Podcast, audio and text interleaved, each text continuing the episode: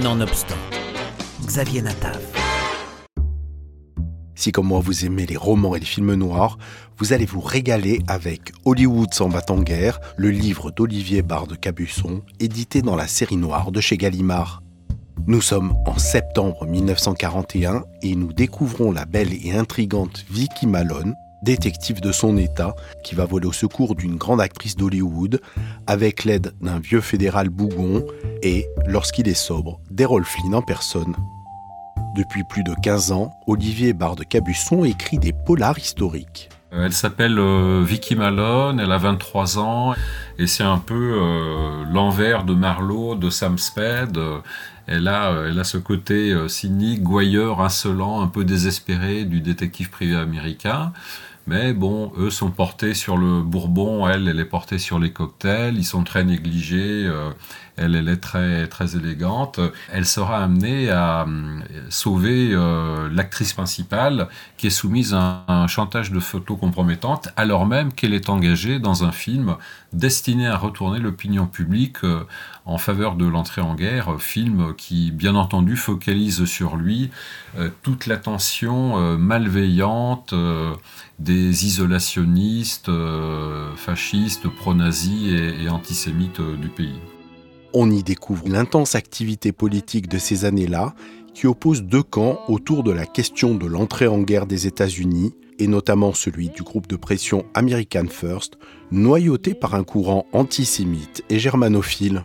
On est à Los Angeles en octobre 41, donc deux mois avant Pearl Harbor, et euh, à cette époque-là, seule l'Angleterre et la Russie résistent encore aux forces de l'Axe. Roosevelt, très clairement, voudra faire entrer son pays en guerre contre l'Allemagne nazie, mais s'il a la majorité au Congrès, celui-ci ne le suit pas, alors même qu'un courant euh, très fort isolationniste, le mouvement euh, America First, qui est patronné par euh, Charles Lindbergh, gagne du terrain. Et ce, Lindbergh, bon, célèbre aviateur, mais qui cache à peine ses sentiments antisémites et ses sympathies nazies. On peut rappeler que Lindbergh a reçu des mains de Göring la médaille de l'aigle germanique et qu'il qualifie Hitler de, grand homme alors même que les lois raciales ont été promulguées et Hollywood jouera un rôle déterminant pour convaincre l'opinion publique de venir porter secours à l'Europe, envahie par les nazis. Oui, très très vite, euh, Hollywood est rentré en guerre, ou a voulu entrer en guerre contre l'Allemagne nazie. Euh, on sait que Bette Davis euh, a fondé la Ligue anti-nazie d'Hollywood, qui a réuni beaucoup d'acteurs, de techniciens dès, 1936. Et il publiait les nouvelles anti-nazies d'Hollywood, des nouvelles quotidiennes. Ils allaient porter des, pétition euh, à la présidence pour réclamer euh, l'entrée en guerre, et puis il faisait des films euh, déjà engagés. Le cinéma américain, c'est quand même une force de frappe terrible.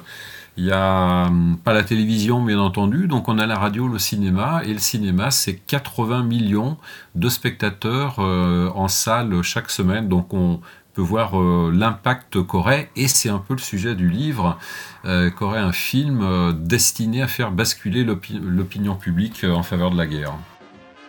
Vedettes capricieuses, cocktails et belles bagnoles sont au sommaire de cette enquête qui sera bien sûr beaucoup plus complexe que prévu, avec toute une série de rebondissements, de faux semblants et de coups de théâtre.